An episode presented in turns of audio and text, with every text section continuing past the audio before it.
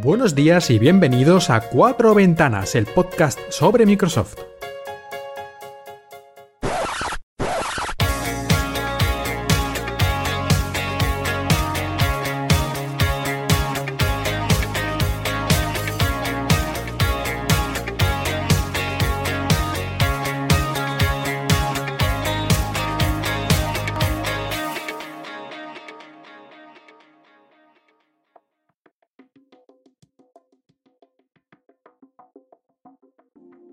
Buenos días y bienvenidos a Cuatro Ventanas, tu podcast sobre Microsoft. Aquí estoy, aquí estoy casi un año después, debido a todo este lío que ha habido, está viendo y todavía creo que nos queda un tiempecito. Y como muchos ya sabéis, además en mi caso esto me tuvo atrapado en España, alejado de mi casa, de mi mujer, de mi vida, aquí en China. Si, te interesa un poco cómo ha sido todo esto, he grabado un par de episodios en mi otro podcast, en Un paseo por Shanghai, en el que he explicado así por encima, pues, algunos aspectos de, de lo que ha sido, pues, los últimos 8 o 9 meses en España y sobre todo lo que fue el regreso, toda esa pequeña odisea que resulta ser volver a China y bueno, aún se está poniendo peor la cosa. Todo eso, si te interesa, pues eso, mejor lo escuchas en un paseo por Shanghai. Y lo que tengo que decir ahora es ni más ni menos que gracias. Gracias a los que me habéis mandado mensajes de apoyo y me habéis hecho incluso alguna reseña a pesar de que hacía meses que no hacía ningún episodio nuevo del podcast. Pero especialmente le tengo que dar las gracias también a Emilcar y a Javier Soler por aquel episodio especial de Cuatro Ventanas que hicieron en septiembre, un poco rellenando mi larga, larga ausencia y la verdad es que les quedó un episodio fantástico y es que, bueno, la dinámica de una pareja en un podcast siempre es muy agradecida y además cuando son dos grandes podcasters, como es el caso, pues el resultado no puede ser más que excelente. Y si encima los dos saben perfectamente de lo que están hablando, pues yo casi que estoy por retirarme definitivamente y que se ocupen ellos. Pero mucho me temo que me vais a tener que aguantar todavía un rato más. Y nos ponemos en faena, y como han pasado un montón de meses desde el último episodio que yo grabé, pues me temo que voy a tener que obviar la mayor parte de las cosas que han ocurrido durante este tiempo, porque ya no tendría mucho sentido hablar de noticias que en su momento fueron de cierta relevancia, pero que a estas alturas pues ya casi que son agua pasada, porque en estos mundos de la tecnología en unos pocos meses las cosas cambian y salen versiones mejoradas de todo, así que voy a hablar un poquito de lo que ha pasado desde el último episodio de Emilcar y Javier. Y me voy a centrar especialmente en el apartado de hardware, porque Microsoft es una empresa de software, principalmente, básicamente, originalmente, aunque ha hecho hardware prácticamente también desde sus inicios, como ratones, teclados y otras cosas. Pero cuando pensamos en Microsoft pensamos en Windows, pensamos en Azure, pensamos en Office y en todas las otras aplicaciones que tienen para el mercado profesional. Pero hoy en día, desde que Microsoft se puso a hacer ordenadores con las tabletas Surface, creo que también empezamos a asociar ya muy claramente Microsoft con PCs, con ordenadores. Y en los últimos meses Microsoft ha lanzado varios productos en este segmento. Y aparte de eso, ha lanzado más hardware. Como ya mencionaron Emilcar y Javier, las Xbox o las Xbox de nueva generación. Así que voy a hablar un poquito de todo eso y voy a intentar no alargarme demasiado porque más vale un episodio de cuatro ventanas corto que ningún episodio de cuatro ventanas y creo que en eso estaréis de acuerdo todos. Y el primero de estos dispositivos de hardware es el Surface Laptop Go, que presentó Microsoft el primero de octubre. Ya hace un tiempo, hace más de un año, Microsoft presentó el Surface Go, esta tableta más pequeña de la gama Surface y en el primer trimestre de este año nos presentó la segunda versión, la Surface Go 2. Pero en este caso se trata de un portátil, de un Surface Laptop más pequeño. Este portátil tiene una pantalla de 12,45 pulgadas con una resolución de 1536 x 1024, es decir, más o menos de 1080p, pero en aspecto en formato de pantalla de 3.2 típico de los productos Surface. Lleva un Intel Core i5, es decir, un procesador relativamente potente, para, especialmente teniendo en cuenta el tamaño del dispositivo de décima generación, de la última Ice Lake, y Wi-Fi 6, Bluetooth 5 y de conexiones un USB-C y un USB-A de los clásicos, los cuadraditos. Así que yo creo que para ir por ahí eso cubre el 99% de las necesidades. Si lo juntas con un ratón si lo necesitas, aunque tiene un trackpad bastante grande, Bluetooth, pues yo creo que dos puertos USB que básicamente los vas a utilizar para conectar alguna memoria USB para copiar archivos de aquí al otro ordenador o al ordenador de la universidad y cosas así, pues yo creo que estás más que servido para conectar una impresora si es que no tiene conexión inalámbrica, en fin, ese tipo de cosas. No creo que este tipo de portátil necesites conectar muchísimas cosas, así que dos USBs creo que está bastante, bastante bien. Y otro punto en el que destaca es en la autonomía, que Microsoft dice 13 horas, pero luego ya veremos que, como es habitual, esto es un poco menos. Yo creo que el Surface Laptop Go está enfocado de manera similar al Surface Go, es decir, ir de aquí para allá, eh, trabajando de vez en cuando o en, una, en la clase, tomando notas, y luego pues te lo llevas a la biblioteca y vas por ahí, incluso a lo mejor trabajas en un banco del parque para despejarte un poco, o ese tipo de actividades que no requieren una gran potencia, que básicamente se trata de utilizar aplicaciones de Office y navegación web y poco más, un poco al estilo también de lo que sería un Chromebook. Yo creo que esto es en cierta manera una respuesta a los Chromebook de Google. Una, un portátil ligero, sencillo, con potencia suficiente pero sin exageraciones, con una batería más que decente y que te permita trabajar en casi cualquier sitio y llevarlo sin que sea una molestia importante. Aunque a diferencia de los Chromebook, esto lleva Windows 10 de verdad. Bueno, lleva Windows 10 la versión S, que limita aplicaciones a las que estén en la tienda de Windows. Pero, como ya hemos explicado en otras ocasiones, esto es así por defecto. Pero en un minuto, literalmente, entras en las opciones y, si te interesa, desconectas este modo S y tienes un Windows 10 Home normal y corriente para bien y para mal, porque yo creo que a mucha gente le convendría utilizar el Windows Home en modo S para evitarse problemas de seguridad, porque es que la gente a veces quiere lo imposible, no quiere la seguridad y al mismo tiempo la versatilidad. Y esto a veces es posible, pero a veces es complicado y no sé, yo creo que en el caso de Windows más de uno debería estar siempre en el modo S. Pero lo importante es que tienes la opción y no te cuesta ni, dinero ni tiempo cambiar de una a la otra.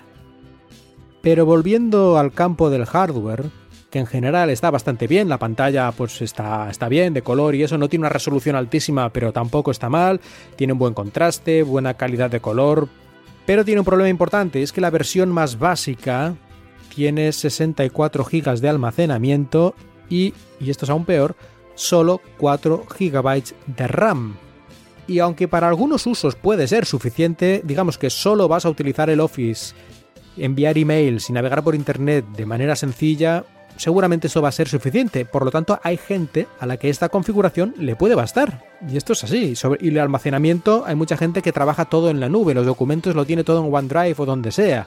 Así que es posible que haya gente que a esto le baste. Pero yo creo que en general es mejor saltarse este modelo básico y pasar directamente al que tiene ya 8 GB de RAM, 128 de almacenamiento, que además estos 128 GB de almacenamiento son más rápidos por el tipo de conexión que tienen.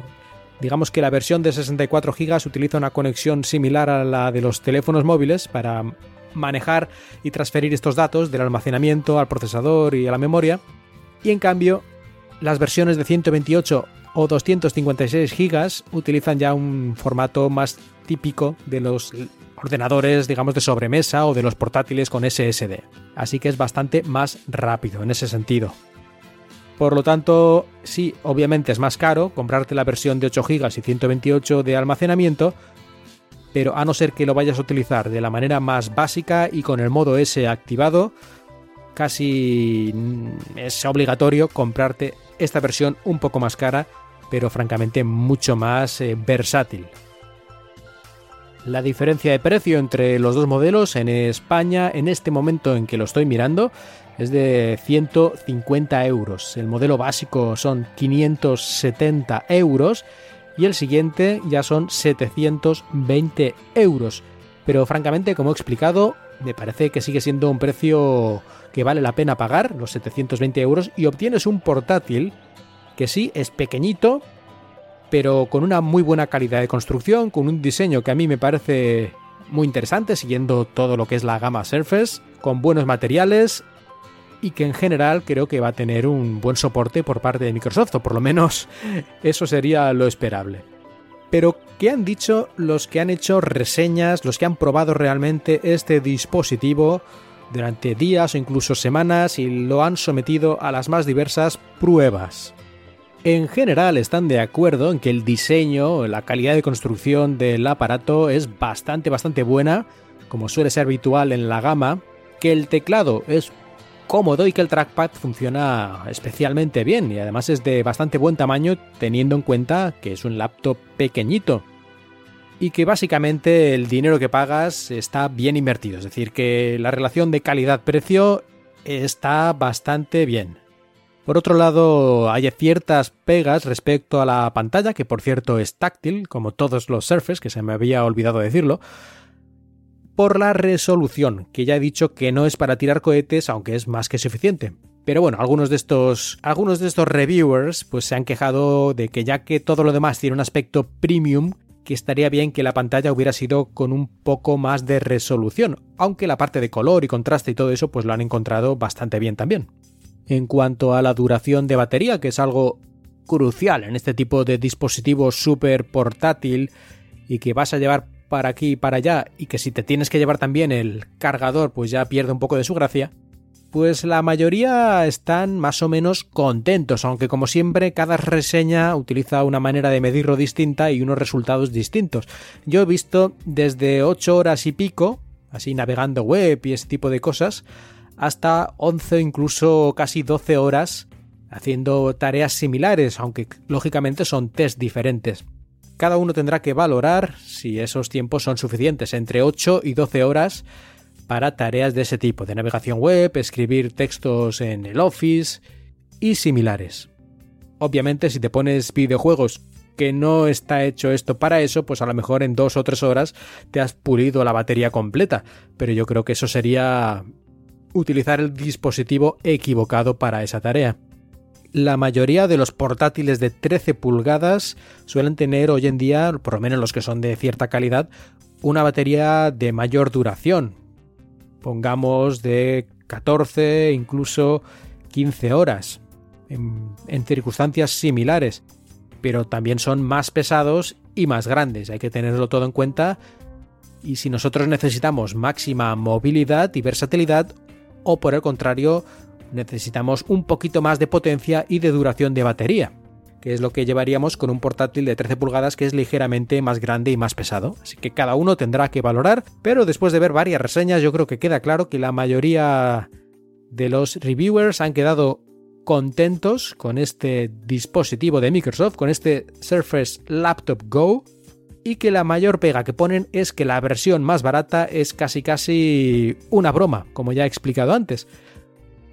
Y si eso es lo peor que pueden decir, es que es un buen producto, francamente. Siempre teniendo en cuenta que se ha de adaptar a tus necesidades. Y eso es más o menos lo mismo que pasa con el otro producto que presentó Microsoft ese mismo día. Y en este caso estamos hablando de la segunda versión de la Surface Pro X o X, de la que ya hablamos en un cuatro ventanas anterior, esta Surface, que utiliza un procesador ARM en vez de un procesador Intel, eh, está enfocada también a cierto tipo de usuarios, que francamente creo que son bastante parecidos en cuanto a uso a los que he mencionado antes para el Surface Laptop Go, pero en este caso, al tratarse de un producto bastante más caro y más premium, si me permitís la expresión, estaríamos hablando más de profesionales, de ejecutivos que de estudiantes, como era el caso anterior. Pero al final se trata de lo mismo, de utilizar las aplicaciones de Office principalmente, navegación por Internet, correo electrónico, mensajería y ese tipo de tareas que no son muy intensivas, pero sí que requieres una buena cantidad de batería, una pantalla que se vea bien y conectividad permanente si es posible, ya que Surface Pro X incluye conexión LTE. Si a esto le añades una webcam especialmente buena, no como otras marcas que hacen laptops premium con cámaras de 720p que se ven roñosas, pues entonces yo creo que tenemos un, un, dispositivo muy adecuado para los días en los que estamos, en el que poder trabajar o teletrabajar o trabajar en cualquier parte hacerlo de forma cómoda y al mismo tiempo con un toque de estilo que siempre viene bien. Eso sí, como he mencionado antes, el precio pues es bastante más alto en este caso que el Surface Laptop Go. Pero bueno, todo hay que pagarlo. Las pegas siguen siendo similares a las del año pasado y es que las mejoras o los cambios de este modelo respecto al anterior son pocas. Básicamente se reducen al procesador.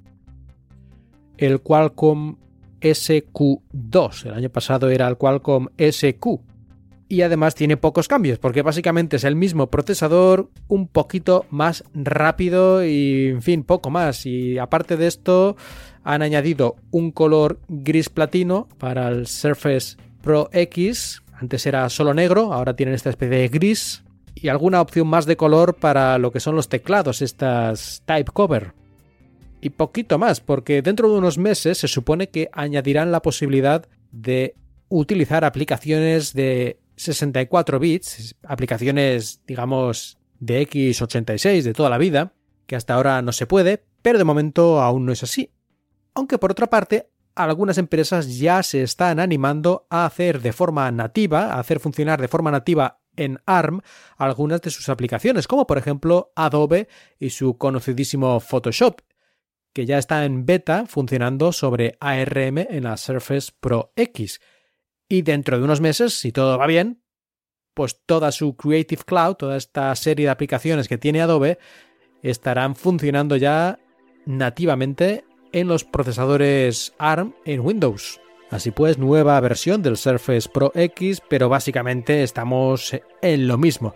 Si el año pasado te parecía un producto interesante para ti, pues seguirá siéndolo un poquito mejor y si no, pues habrá que esperar a una nueva versión o lo que sea que sea adecuado para ti.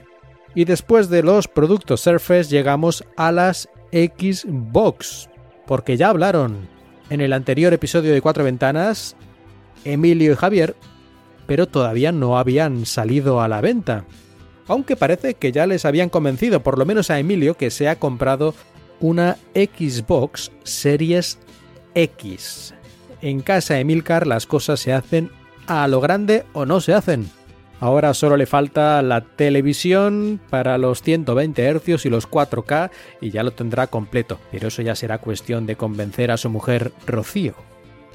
Pero vamos a ver, ya han salido, ya tenemos disponibles, bueno, más o menos, porque hay algunos problemas de suministro en prácticamente todos los países y a veces no es demasiado fácil conseguirte una Xbox, sea la Series X o sea la Series S. Pero dejando ese detalle de lado, vamos a ver cómo ha resultado este lanzamiento de la nueva generación de videoconsolas de Microsoft. Pues la gran mayoría de la gente ha quedado bastante más que satisfecha con lo que es el diseño del hardware de la Xbox Series X. Vamos a empezar hablando de ella de este modelo más caro, que son 500 euros, que digamos es la punta de lanza de la oferta que tiene Microsoft. Y de hecho, que haya dos modelos en la misma generación en el lanzamiento, yo creo que esto es algo muy excepcional. Sin duda, Microsoft no lo había hecho nunca antes, y yo creo que de los principales competidores tampoco. Y habrá que ver cómo sale esta jugada, pero vamos primero, como he dicho, a hablar de las series X. Ya en el episodio anterior de Cuatro Ventanas hicieron una reseña general del dispositivo, pero una vez ya en las manos, las diferentes reviews nos indican que están contentos, que es una consola relativamente pequeña. Hubo un miedo al principio de que parecía muy grande, ¿no? Una especie de cubo gigante como si fuera el monolito de 2001. Incluso la propia Microsoft hizo un poco de coña con estos memes y mandó un frigorífico con forma de Xbox Series X a algunas personas, ¿no? Para hacer esta, esta coña. Pero en realidad, una vez en las manos, la mayoría de la gente se ha quedado sorprendida precisamente de lo contrario, de lo pequeña que es la Series X. Y que además al ser negra y con un diseño así como muy minimalista, prácticamente la pones en cualquier lado y desaparece de la vista en el mejor sentido. Cosa que no se puede decir precisamente de otras opciones que tenemos en el mercado de consolas de nueva generación. La única pega que yo he escuchado es que si la pones en horizontal, queda un poco rara, ¿no? Como si se hubiera caído, porque no le puedes quitar la parte inferior, una especie de peana que tiene redonda en la parte de abajo. Pero bueno, son detalles menores y además yo creo que como queda más bonita es en vertical, digamos en su posición estándar. Y si lo puedes permitir, si tienes espacio, yo creo que sin duda es lo que queda más espectacular. Y al mismo tiempo yo creo que va a permitir también una mejor refrigeración, aunque en los dos sentidos, en vertical o en horizontal, están todos de acuerdo en que la Xbox Series X tiene una refrigeración excelente y lo que es aún más importante, o por lo menos tan importante, muy silenciosa. En las consolas de la anterior generación, por lo menos en algunas de ellas, hubo muchas quejas de la cantidad de ruido que producían los ventiladores para poder refrigerar todo el sistema gráfico. Sin embargo, en esta generación se han puesto las pilas los fabricantes porque son muy muy silenciosas. En todo caso, un gran acierto que lo hayan tenido en cuenta. Ya la Xbox One X era bastante silenciosa y las series... Perdón, y la Xbox One S, aquí lo de los nombres, aquí sí que hay que decir que Microsoft ha hecho un lío bastante impresionante, pero bueno, habrá que acostumbrarse. La One S era también muy muy silenciosa, prácticamente no se escucha cuando estás jugando. En cambio yo he escuchado algunas otras consolas, concretamente, como caso personal, una PlayStation 4 y una PlayStation 4 Pro, y en ambos casos aquello parecía una turbina o un secador de pelo, sobre todo cuando jugabas en verano, que es cuando más el ventilador necesita funcionar a la máxima potencia. Estamos contentos con lo que nos ha traído Microsoft a nivel de diseño, a nivel de, diseño tanto estético como de funcionalidad. Y vamos a ver qué nos trae en cuanto a potencia. Y francamente no hay queja posible tampoco en este caso. Bueno, siempre se puede pedir más potencia y la gente querría que fuera más potente que una Nvidia RTX 3090 y cosas así que cuestan sol dos o tres veces más que la Xbox completa solo la tarjeta gráfica, pero bueno, la gente siempre pide imposibles. Pero aparte de eso, yo creo que en esta generación nos ofrece Xbox una gran, gran potencia, la consola en principio más potente del mercado en cuanto a las cifras, a los números, a los datos técnicos. Y luego esto ya habrá que ver cómo se traduce en los juegos, porque de momento apenas hay juegos y esto creo que es uno de los principales problemas para las nuevas Xbox que hay poquitos juegos y uno de los juegos estrella, que era el Halo Infinite, se retrasó. Y yo creo que para bien, porque las prisas son malas consejeras y si hubieran sacado un Halo mediocre, aunque fuera simplemente a lo mejor en algún aspecto técnico, yo creo que hubiera sido peor que no lanzarlo. Y es que los lanzamientos de consolas siempre son complicados, porque hay que hacer las cosas contra reloj en el caso de los desarrolladores de software y a veces se sacan juegos mediocres y a veces malos y si hay suerte en un lanzamiento de consola tienes uno o dos juegos que realmente valen la pena. Y en este caso pues no hay ninguno de la propia Microsoft, que sería lo, esperable. Como ya digo, el Halo, que era el que se supone que debía salir, se ha retrasado hasta quién sabe cuándo, el año que viene sin duda. Y hay otros juegos como el Watch Dogs o el Assassin's Creed Valhalla, que son multiplataforma y que no están mal, pero también sufren un poco de estas prisas para sacarlo con el lanzamiento de las consolas y que francamente no creo que a nadie le vayan a volver loco, aunque no digo que sean en absoluto malos juegos, pero no exprimen al máximo la consola, ya que son multiplataforma, esto es así. Por suerte Microsoft tiene una buena arma que es la retrocompatibilidad, que ya hace muchos años que le presta especial atención, y en el caso de la Series X, la retrocompatibilidad es excelente, desde la Xbox original, después la Xbox 360 y, las, y todos los juegos de Xbox One, prácticamente todos los juegos de esas consolas, por lo menos una grandísima mayoría, son jugables en la Series X y además con importantes mejoras a nivel gráfico y de frame rate, de cantidad de imágenes por segundo, que es obviamente mucho más estable y en algunos casos incluso se ha duplicado la cantidad de imágenes por segundo, cambiando prácticamente el juego original. Por desgracia, aquí empezamos a ver algunas diferencias importantes con la Xbox Series S esta segunda versión, o segundo modelo más bien, de la nueva generación de consolas, que es bastante más barata, de 500 euros pasamos a 300, que parece que no, pero es un 40% de descuento, bueno, más barato, no descuento exactamente, que es un buen pellizco, que además es bastante más pequeña y que, en fin, es una maquinita que solo verla ya te dan ganas de tenerla, porque es así con un diseño muy llamativo. La Xbox Series X es como si casi que desaparece, esta quiere destacar un poco más y la verdad es que a mí me parece que es un diseño precioso. Se parece un poquito o bastante a las One S, que siempre me ha parecido un diseño ya de por sí casi icónico. Pues aquí le dan un pequeño golpe de maza, un giro de tuerca y ya tenemos la Series S. La Series S tiene la tercera parte de potencia bruta que la Series X, en cuanto a procesamiento gráfico, pero en cuanto a CPU, a procesamiento de lógica del juego y todas estas cosas, está prácticamente igual. Han utilizado la misma CPU con un poquito menos de velocidad. Y esto en principio debería permitir que los juegos sean iguales o casi, pero con menor resolución. Es decir, la Series X se enfoca a 4K o más o menos y la Series S se enfoca a 1080p, pero en teoría, según Microsoft, lo oficial son 1440p, entre eso y 1080p. Y ahí, entre esas dos cifras, estaría lo equivalente a potencia por píxel, por así decirlo, la potencia de la GPU que se puede aplicar a cada píxel, si tenemos esa resolución, sería la misma que en Series X, enfocada a 4K y está a 1080 o un poco más y si la CPU es prácticamente la misma, los juegos deberían ser prácticamente los mismos. Bueno, aparte también de que tiene menos memoria RAM. La otra, la Series X, tiene 16 y esta tiene 10. Y bueno, y algunos otros cambios técnicos que ya no os voy a, a liar mucho más. Pero bueno, la cuestión es que están diseñadas estas dos consolas para que puedan correr los mismos juegos. Básicamente la Series S debería tener juegos iguales que la X con menor resolución y tal vez con unas texturas ligeramente peores. Pero de momento estamos viendo cosas más importantes que eso.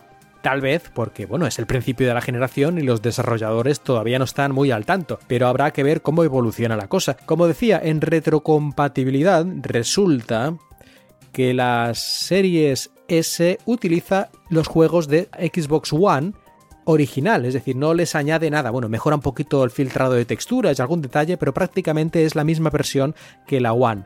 En cambio, la Series X utiliza las versiones mejoradas que muchos juegos tuvieron para la One X, con mayor resolución, con mejores texturas y con incluso a veces mejor frame rate.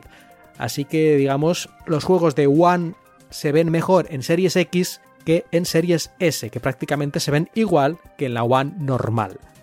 Y es que además algunos juegos de en Series X, algunos juegos de Xbox One en Series X mejoran también mucho el frame rate porque tenían un frame rate sin bloquear en la versión especial que se hizo ya en su momento para la Xbox One X.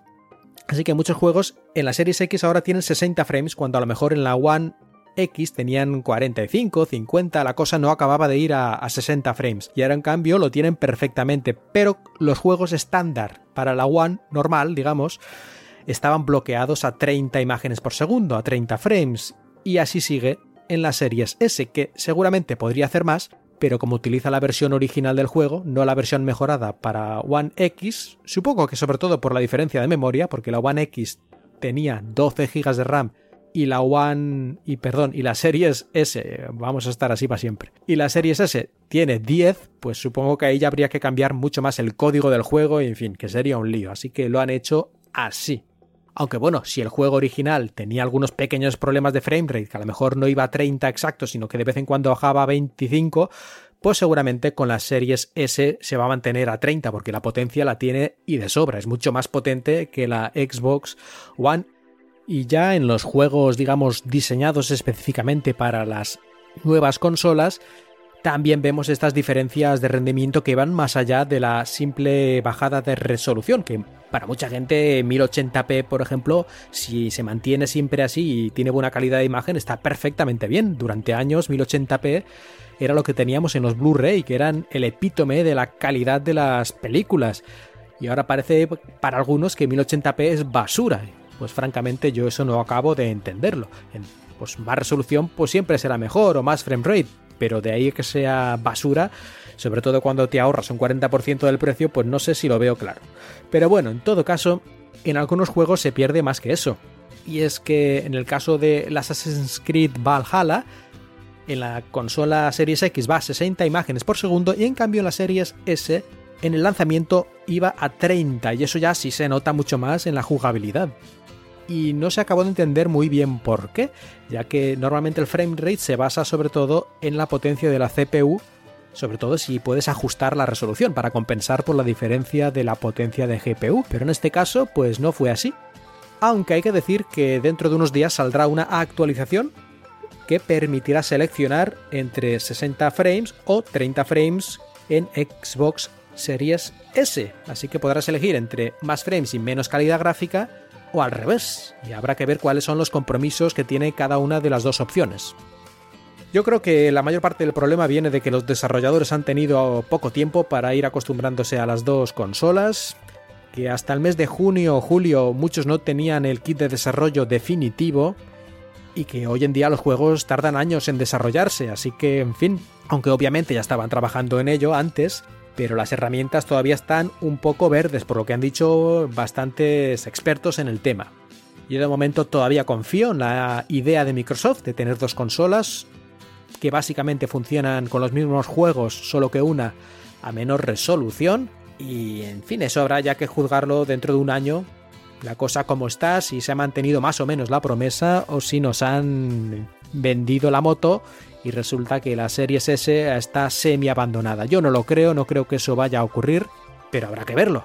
Y una cosa que me ha llamado la atención ya, por cierto, sobre la Series S es que podría ser la máquina de emulación definitiva. Hemos visto que la retrocompatibilidad, pues aunque los juegos de Xbox original y 360 sí los mejora, los de la One se quedan igual. Ahí es un poquito imperfecta, pero la emulación de videoconsolas antiguas, la Super Nintendo, la Nintendo, la PlayStation 1 y muchas otras, es posible, es posible con las Xbox. Tanto con la X como con la S, pero con la S que cuesta bastante menos, sería una buena opción para convertirla en tu máquina de emulación preferida, porque parece ser que van muy bien los juegos, funcionan casi perfectos, incluso de consolas relativamente modernas, como puede ser eh, la Wii o la Wii U, la Nintendo 64, ya más antiguas por supuesto, incluso parece ser la PlayStation 2. Así que podría ser que con una Xbox One Series S tuvieras más juegos disponibles de PlayStation 2 que en la propia PlayStation 5. Pero bueno, esto es una cosa que podemos hablar otro día, aunque podéis encontrar vídeos en YouTube donde explican cómo hacer esto, cómo utilizar emuladores en tu consola Xbox sin hacer nada ilegal en cuanto a instalar el emulador. Lo único que tienes que activar el modo de desarrollador y cuando activas el modo de desarrollador en tu Xbox no puedes utilizar juegos normales. Digamos que se activa ese modo y los juegos normales, los juegos eh, retail, no funcionan. Solo puedes utilizar las aplicaciones de desarrollador. Así que tienes que elegir una cosa o la otra. Puedes cambiar entre los dos modos en cualquier momento y de manera fácil, pero no puedes tener las dos cosas al mismo tiempo. Y además hay que pagar una pequeña tasa, digamos, para activar este modo de desarrollador, que creo que son 20 dólares o algo así. Bueno, algún día a lo mejor podemos hablar más de esto, pero me pareció muy interesante cuando lo vi el otro día porque además es que era, no sé, como muy fácil hacerlo.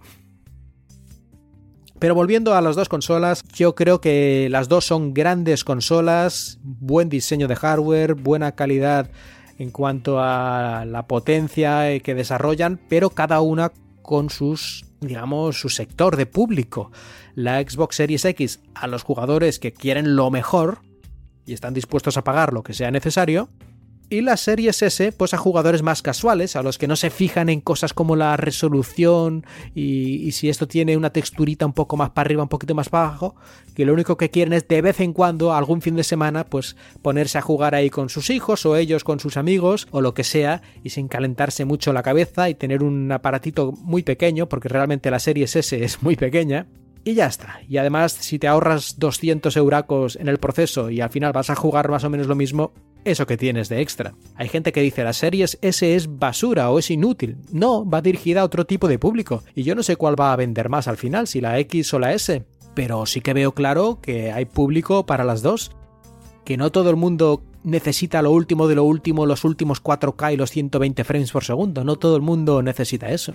Y lo que nos quedará por ver son los juegos ya cuando vayan saliendo en los próximos meses, incluso durante los próximos 12 meses diría yo, para ver cómo van utilizando el hardware, las nuevas capacidades de la nueva generación, sobre todo esto del ray tracing, que sí utilizan algunos juegos como el Watch Dog para hacer reflejos o utilizan el nuevo Call of Duty para hacer las sombras y queda muy bien, pero, pero bueno, ya veremos cómo esto se aprovecha de maneras un poquito más, eh, más efectivas, ¿no?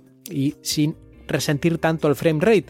O incluso en el caso de las series S, sin utilizarlo, porque en el caso de este Call of Duty, la versión de Series S desactiva completamente el ray tracing, esta nueva manera de, hacer efectos como pueden ser sombras o pueden ser reflejos o puede ser iluminación global o algunas otras cosas que es muy bonito cuando se hace, pero uno afecta mucho a, a, la cantidad de imágenes por segundo o a la resolución, sí.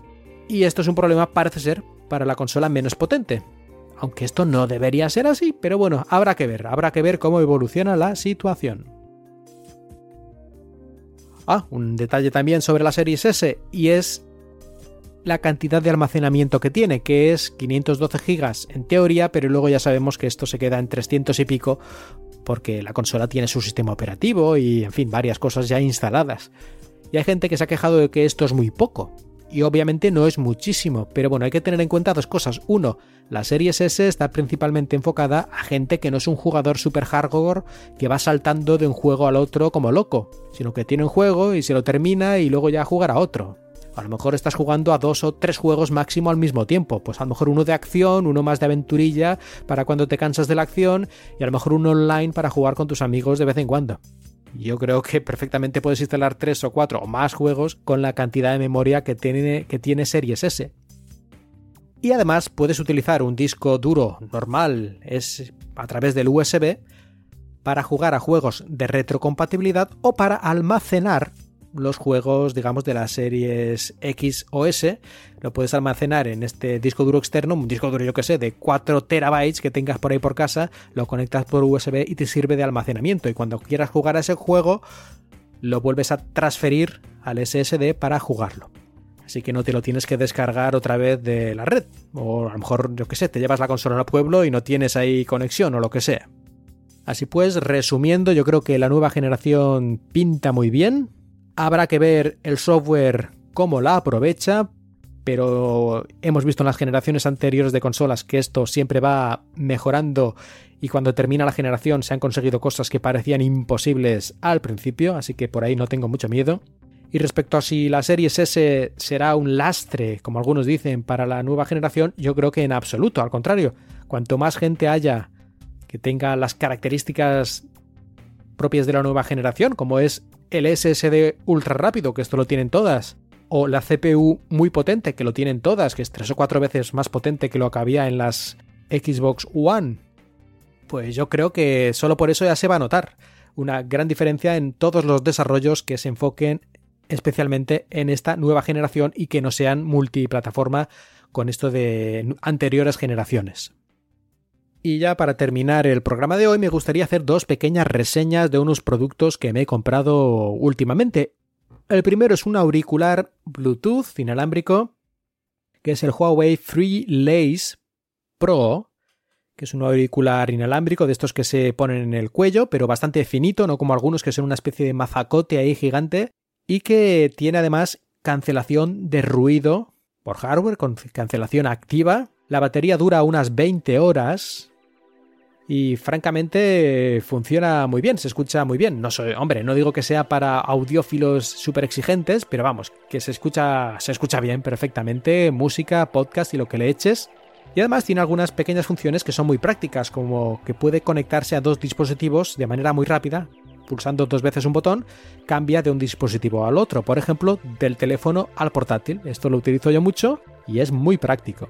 Y otra cosa muy práctica que tiene este Huawei FreeLace Pro es que cuando juntas los dos eh, auriculares, digamos, mientras lo tienes colgado en el cuello y lo dejas de escuchar y, los pones juntos y son magnéticos y se ponen los dos juntitos, los dos auriculares juntos, se pegan, automáticamente se desconecta, se desconecta del Bluetooth, así que gasta muy poca energía y no se queda la cosa ahí funcionando sin que te des cuenta. Prácticamente yo me he olvidado de apagarlo ya de, de verdad, ¿no? Tiene un botón de apagado, pero es que haciendo esto pues casi que te da igual. Y otra cosa muy conveniente es que son USB-C, es decir, se cargan por USB-C. Pero no es que conectes un USB-C a los auriculares, sino que los propios auriculares se desmontan y son ellos mismos un conector USB-C que conectas al ordenador o al teléfono. Si tu teléfono tiene USB-C, conectas este auricular directamente al teléfono y se carga. Y se carga además bastante, bastante rápido. 10-15 minutos tienes ahí para 7-8 horas de música. Por lo tanto, es prácticamente imposible quedarte sin auriculares, los, o sea, los auriculares sin batería. Aunque estés por ahí, lo conectas dos minutos al móvil y ya tienes para dos horas más de, música. En fin, que a mí me han encantado estos Huawei FreeLace Pro. Además parecen construidos con bastante buena calidad, aunque esto nunca se sabe, ya veremos cuánto duran. Pero yo no sé qué más podría pedirles. Y además, por un precio muy bueno. A mí me costaron 600 yuanes, que son unos 70 euros al cambio. Supongo que en España estarán un poquito más caros, pero, pero vamos, que yo es que no sé. Yo para lo que necesito, que básicamente es para ir en metro y autobús escuchando podcast, perfecto. O para estar en casa haciendo tareas y escuchando música, es que excelente. Además, el alcance muy bueno. En mi casa prácticamente puedo estar en cualquier lado y me llega la señal. Es una casa pequeña, eso sí, pero bueno, pero que funciona muy bien y nada, que no puedo más que recomendar estos Huawei FreeLace Pro y si Huawei me manda una bolsa con dinero, los recomendaré a partir de ahora en cada programa. Y el segundo dispositivo que quiero recomendar, aunque lo llevo utilizando solo unos pocos días, es un ratón. Un ratón que es el Logitech M590 es un ratón, en principio nada especial, pero que tiene la particularidad de que tiene botones silenciosos y cuando aprietas el botón apenas hace ese típico clic, clic, clic, clic, pues lo hace mucho más suave. Y aparte de eso, es eh, Bluetooth 5 y la batería dice que dura dos años, que habrá que comprobarlo, pero dos años de batería, con una sola pila. Y además de eso, tiene una, digamos, una respuesta muy buena. Yo hace años tuve un ratón inalámbrico que además utilizaba ese, digamos, conector mm, wireless propietario de Logitech y era como muy molesto porque cuando movías el ratón muy poquito, eso era como que no lo habías movido. O sea, los movimientos muy pequeños no los detectaba. Supongo que para ahorrar batería o algo así. Hasta que no empezabas a mover el ratón un poquito más, no se movía nada. Y a mí eso me volvía loco. Y este no, este es como un ratón normal de cable, que lo mueves un pelín y pues se mueve el ratón un pelín. Y ya está, como toca. Y no he tenido ningún problema de rendimiento, se conecta instantáneamente con mi ordenador cada vez que lo enciendo. Y además, pues eso, los botones que hacen poco ruido, es configurable, todos los botones, tiene 1, 2, 3, 4, 5 botones y la rueda. Y otras características que no he utilizado de momento, pero que también pueden ser de interés. Por ejemplo, tiene un botón para cambiar de un ordenador a otro, igual que antes los auriculares, he dicho que puedes cambiar de un dispositivo a otro, conectarlo del PC a conectarlo al teléfono pulsando dos veces, pues este ratón tiene algo parecido, puedes pasar de un ordenador al otro pulsando este botón. Y luego tiene algunas otras características, pero esto ya más por software, con el que puedes hacer copiar y pegar entre dos equipos distintos y cosas así. Pero bueno, eso ya no lo he probado, así que no sé si funciona bien o mal o qué pasa. Pero lo otro, excelente. De momento es el mejor ratón inalámbrico que he tenido. Tampoco he tenido muchos, ya digo, tuve uno antes y como me fue medio mal, luego me compré uno con cable. Pero ahora he vuelto a los inalámbricos al ver que tenía esta batería que dura tanto que prácticamente parece que te vas a olvidar ya de cambiar la pila. Y que además el ruido de los botones está reducido, que a veces a mí me molesta ese tanto clic, clic, clic, clic, sobre todo cuando es de noche, pues parece que no, pero incluso en la habitación de al lado puede molestar a alguien, ¿no? Si está ahí durmiendo y tú clic, clic, clic, clic, clic. Pues eso, que recomiendo este ratón Logitech M590 que además no está muy caro. A mí me costó creo que 20 euros. Me parece que en España está un poco más caro, como siempre ocurre con estas cosas. Pero me parece que vale la pena si estás buscando un ratón de este tipo. Y con esto llegamos al final de este episodio de Cuatro Ventanas, que espero que no te haya decepcionado porque a lo mejor he perdido un poco mi habilidad para comunicar después de tanto tiempo, mi habilidad para hablar de temas de Microsoft, ya se me olvida casi todo, pero en fin, más vale un programa de cuatro ventanas que ninguno, como decía al principio. Y seguramente la cosa solo puede ir a mejor. Yo soy Mark Milian y os he hablado desde Shanghai.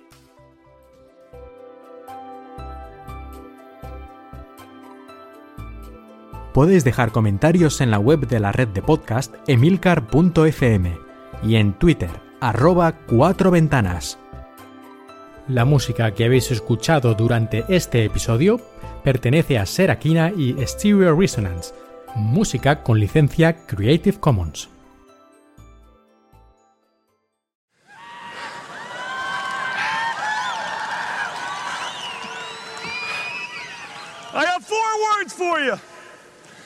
I love this company. Yeah!